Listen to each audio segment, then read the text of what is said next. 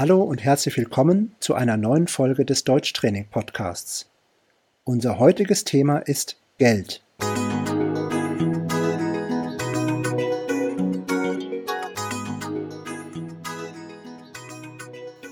Hallo Robert. Hallo Abri. Heute sprechen wir über Geld. Was ist Geld überhaupt? Ich denke, jeder kennt Geld, aber vielen Leuten ist nicht klar, dass Geld eigentlich nur ein Tauschmittel ist, also eine Möglichkeit, etwas zu kaufen, indem man einfach nur ein paar Münzen oder Papier gibt.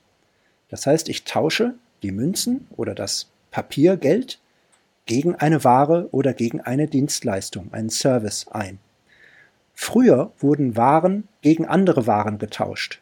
Wenn man zum Beispiel äh, Schmuck haben wollte, hat man vielleicht 100 Kilogramm Weizen oder Brot eingetauscht. Und in unserer modernen Wirtschaftswelt ist es natürlich etwas kompliziert, wenn wir nur Ware gegen Ware tauschen. Und Geld hat noch einen weiteren Vorteil. Geld hat einen spezifischen Wert. Das heißt, ich kann diesen Wert auch aufbewahren. Ich muss also Geld nicht sofort ausgeben, es verfällt nicht, sondern ich kann es auch sparen. Aber ich kann natürlich Geld auch ausgeben. Okay, dann ist Geld ein Mittel, für das ich etwas im Gegenzug bekomme. Ja, kurz gesagt ist das so. Wofür geben die Deutschen ihr Geld denn aus? Das ist natürlich nicht so einfach zu sagen, weil jeder Mensch für andere Dinge Geld ausgibt. Also es ist natürlich nur ein Durchschnittswert. Statista hat eine Grafik veröffentlicht, in der sie die durchschnittlichen monatlichen Konsumausgaben je Haushalt zeigt. Diese Grafik stammt aus dem Jahr 2017. Und jeder Haushalt hat im Jahr 2017 2517 Euro im Durchschnitt ausgegeben. Diese Grafik haben wir natürlich auch online gestellt auf unserer Podcast-Seite deutschtraining.org/podcast. Dort findet ihr die aktuelle Folge und natürlich auch diese Grafik. Ja, und 897 Euro von 2517 gibt der Durchschnitt für das Wohnen, für Energie und Instandhaltung aus.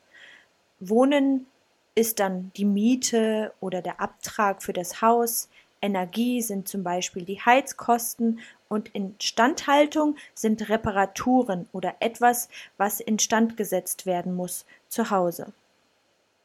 Genau. Und an zweiter Stelle stehen Nahrungs- und Genussmittel. Nahrung, das sind Lebensmittel, Essen, Trinken. Und Genussmittel, auch wenn das Wort nicht so ganz passt, finde ich, sind zum Beispiel Alkohol, Kaffee, Zigaretten und so weiter. Genau, und 348 Euro, genauso viel wie Nahrungs- und Genussmittel, gibt der Durchschnitt für Verkehr aus. Das heißt, das kann der Sprit, also das Benzin oder der Diesel für das Auto sein, die Autoversicherung oder das Zugticket, um zur Arbeit zu kommen. Hm. An vierter Stelle steht Freizeit und Kultur mit 259 Euro. Und für Übernachtungen bzw. Restaurants und Gaststätten gibt der Durchschnitt 146 Euro aus. Danach kommen Innenausstattung und Haushaltsgeräte. Innenausstattung ist zum Beispiel ein Möbelstück, ein Schrank, ein Sofa. Haushaltsgeräte sind zum Beispiel Ofen, Toaster, Wasserkocher und so weiter. Dafür gibt der durchschnittliche Haushalt im Monat 140 Euro aus. Und 110 Euro gibt der Durchschnitt für Bekleidung, Jacke, Hose, Pullover, T-Shirt und Schuhe aus. Mit 98 Euro folgt Gesundheit. Danach stehen andere Waren und Dienstleistungen. Wenn man zum Beispiel einen Deutschkurs oder einen anderen Kurs belegt, dann nimmt man Dienstleistungen in Anspruch und dafür gibt der Durchschnitt 90 Euro aus. Danach kommen Post und Telekommunikation mit 64 Euro. Post sind zum Beispiel Briefe, Telekommunikation sind zum Beispiel ein Handyvertrag, also ein Mobilfunkvertrag, WLAN und so weiter. Und zum Schluss gibt der durchschnittliche Haushalt 18 Euro für das Bildungswesen aus, also sprich für Bildung. Und das finde ich tatsächlich erstaunlich. Das ist unglaublich, ja. 18 Euro. Von 2517 Euro 18 Euro. Das ist extrem wenig. Ja, ich finde das etwas erschreckend, muss ich zugeben. Man muss aber auch dazu sagen, dass wir hier den durchschnittlichen Haushalt als Basis, als Bemessungsgrundlage nehmen. Und ich könnte mir vorstellen, dass Menschen im Alter von 20, 25, 30 mehr für Bildung ausgeben als vielleicht Menschen, die etwas älter sind. Denn im Alter von 20, 25 und so weiter bezieht sich ja vieles auf die Bildung. Man macht ein Studium, eine Ausbildung, man sucht sich einen Job, man wechselt vielleicht die Stadt. Also ich glaube, dass, dass man das im Verhältnis sehen muss. Und wenn man sagt, der durchschnittliche Haushalt gibt das aus, dann sind natürlich alle Leute inklusive. Ich finde es dennoch zu wenig, muss ich ganz ehrlich sagen. Es ist relativ wenig, ja. ja. Aber die Universitäten in Deutschland sind meistens kostenlos, die staatlichen Universitäten, die Schulen sind kostenlos und vielleicht hat das auch damit etwas zu tun. Ich vermute auch, aber naja, gut. Äh, ich glaube, das ist ein anderes Thema, über das wir uns natürlich auch unterhalten könnten. Aber für meinen Geschmack taucht diese Kategorie viel zu weit unten auf. Jetzt gibt es natürlich spezielle Verben, die wir mit Geld benutzen. Zum Beispiel Geld verdienen. Wenn ich also arbeiten gehe und dafür Geld bekomme, dann verdiene ich Geld. Das ist der Arbeitslohn für die Arbeit, die ich verrichte. Und man kann natürlich auch Geld gewinnen. Zum Beispiel, wenn man etwas verkauft für einen höheren Preis, als man dafür ursprünglich gezahlt hat, dann hat man einen Gewinn. Und diesen Profit, den bekomme ich, also verdiene ich etwas. Und ich kann Geld auch ausgeben. Das heißt, wenn ich Geld ausgebe, dann kaufe ich oft etwas. Ich muss also Geld bezahlen. Ich kann das Geld in Bar bezahlen, also mit Bargeld, oder ich kann das Geld mit Karte bezahlen. Geld ausgeben. Wenn ich Geld an eine gemeinnützige Organisation gebe oder an einen Verein gebe, und es verschenke, dann sage ich, ich spende Geld. Man kann also Geld verschenken und auf Deutsch sagt man dazu Geld spenden. Ganz wichtig ist der Unterschied zwischen ausgeben und spenden. Auf Englisch kann man sagen, sind es falsche Freunde. To spend money heißt auf Deutsch Geld ausgeben. Und Geld spenden bedeutet to donate money. Das heißt, achtet darauf, wenn ihr sagt Geld ausgeben, das bedeutet also, ich bezahle etwas. Geld spenden bedeutet, ich gebe das Geld an eine karitative oder gemeinnützige Organisation, damit die zum Beispiel Menschen helfen können. Geld spenden. Man kann Geld auch investieren, zum Beispiel in Immobilien investieren oder anlegen, in Aktien anlegen. Das bedeutet auch so viel wie investieren. Neben investieren kann ich das Geld auch sparen. Ich lege das Geld zurück für einen Zeitpunkt, wann ich das Geld vielleicht brauche. Zum Beispiel lege ich das Geld auf die Bank und spare es. Oder ich lasse das Geld in einem Schließfach. Oder ich lasse das Geld zu Hause, was ich niemandem empfehlen kann. Aber das geht natürlich auch. Genau, da fällt mir auch noch die Spardose ein. Fast jedes Kind hat eine Spardose und in diese Spardose kann man Geld reinlegen. Oft kommen da Münzen rein und das spart man dann. Genau. Ja, und wenn ich Geld brauche, weil ich etwas in Bar bezahlen möchte, dann hebe ich das Geld von meinem Konto ab. Das heißt, das Geld liegt auf dem Konto und ich kann es am Schalter oder von einem Automaten abheben. Also Geld vom Konto abheben. Und im Gegenzug dazu kann ich Geld auf das Konto einzahlen. Wenn ich zum Beispiel etwas verkaufe, mein Auto zum Beispiel, dann bekomme ich Bargeld dafür und dieses Bargeld zahle ich dann auf das Konto ein. Und ich kann auch Geld leihen. Ich kann mir Geld leihen. Also wenn ich zum Beispiel in einem Monat nicht genug Geld habe, dann kann ich zu meinem Bruder gehen oder zu einem Freund und kann ihn fragen, ob er mir etwas leiht. Ja, Geld leihen. Das Gegenteil ist Geld verleihen. Das heißt, wenn ich jetzt zum Beispiel einer Person Geld leihe, dann verleihe ich Geld. Und wenn ich Geld von der Bank nehme, also mir Geld von der Bank leihe, dann sage ich, ich nehme einen Kredit auf, also einen Kredit aufnehmen von der Bank. Dieses Geld muss ich natürlich auch zurückzahlen. Das heißt, ich zahle einen Kredit ab und der Abtrag kann variabel sein. Man zahlt zum Beispiel 100 Euro monatlich zurück, der Abtrag ist also 100 Euro. Und man darf nicht vergessen, dass es leider auch Zinsen gibt. Das heißt, man muss mehr zurückzahlen, als man sich geliehen hat. Wenn ich in den Urlaub fahre, in ein Land, in dem Euro nicht akzeptiert sind oder in dem Euro nicht das Zahlungsmittel sind, dann muss ich das Geld umtauschen, zum Beispiel in einer Wechselstube. Euro ist eine Währung, Pfund ist eine Währung, Kronen sind eine Währung oder Dollar ist eine Währung. Das heißt, ich tausche zum Beispiel Euro in Dollar um. Was unglücklich ist, wenn man Geld verliert.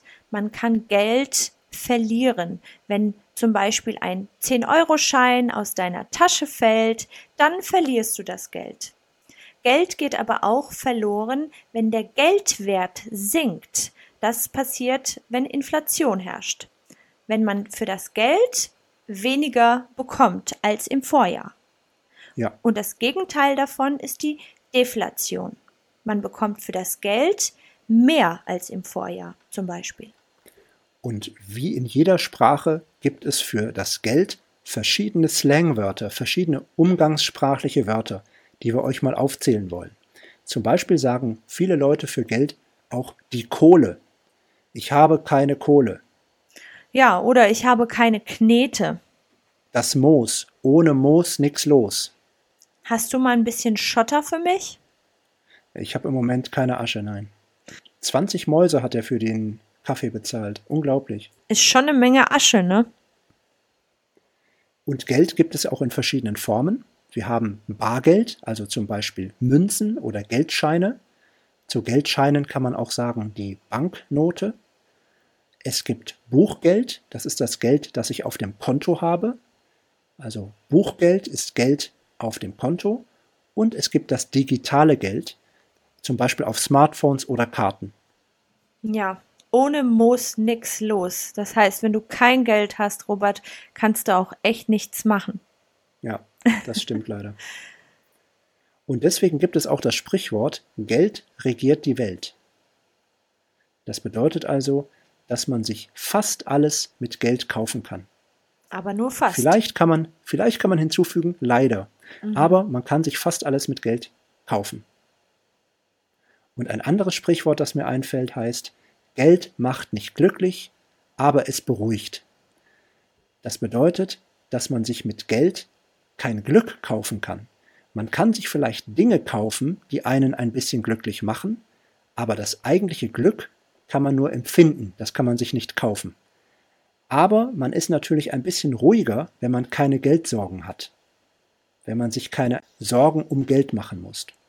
Dann kann man sagen, Geld macht nicht glücklich, aber es beruhigt.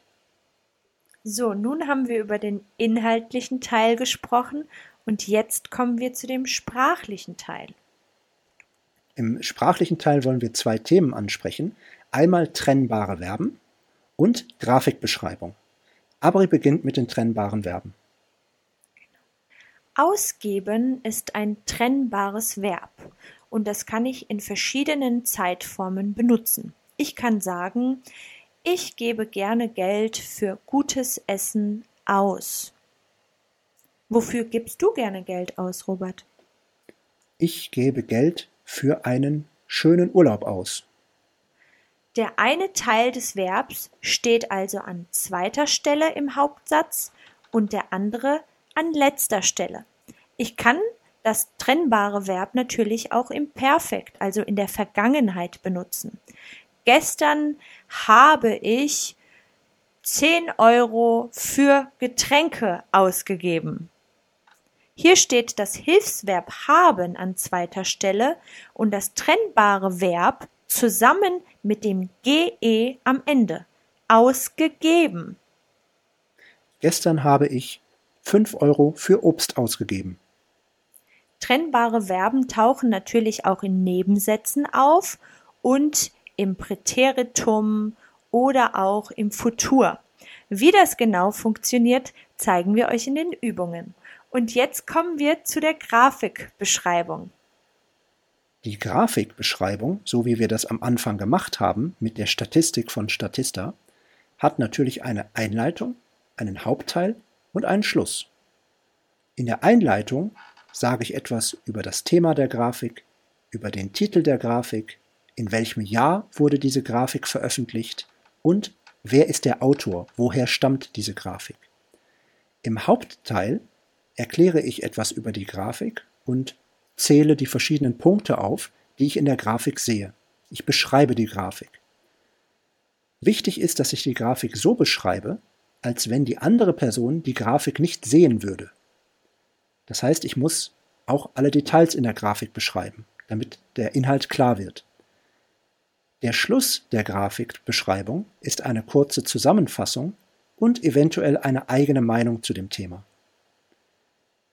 Das Wesentliche, was man für die Grafikbeschreibung lernen sollte, sind ein paar Redemittel. Zum Beispiel die Grafik zeigt, in der Grafik sehen wir, an erster Stelle steht oder im Plural an erster Stelle stehen, dann kommt oder dann kommen, danach und so weiter. Einen kleinen Überblick findet ihr auch in den Übungen. So, das war's schon zum Thema Geld. Ich glaube, wir werden dieses Thema unter einem anderen Titel nochmal aufgreifen und wieder darüber sprechen, aber in einer anderen Podcast-Folge. Genau, dieses Thema wird dann wahrscheinlich arm und reich sein. Seid gespannt und freut euch darauf. So, und jetzt wünsche ich euch einen wunderschönen Tag und gebt nicht zu viel Geld aus. Bis bald. Tschüss. Tschüss.